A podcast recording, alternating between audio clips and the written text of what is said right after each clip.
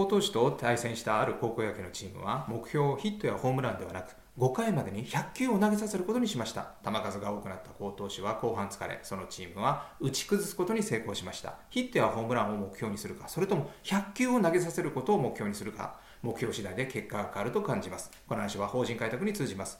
苦戦する人はいつも契約が目標です。一方以前インタビューしたトップセールスの目標は社長との対話を成立させること。それから社長から宿題をもらうことです。保険を語る前に対話が成立しなければ何も始まりませんし宿題をもらえば次のアップは100%取れます。これで成果を上げています。さああなたの目標を変えましょう。最後にお知らせです。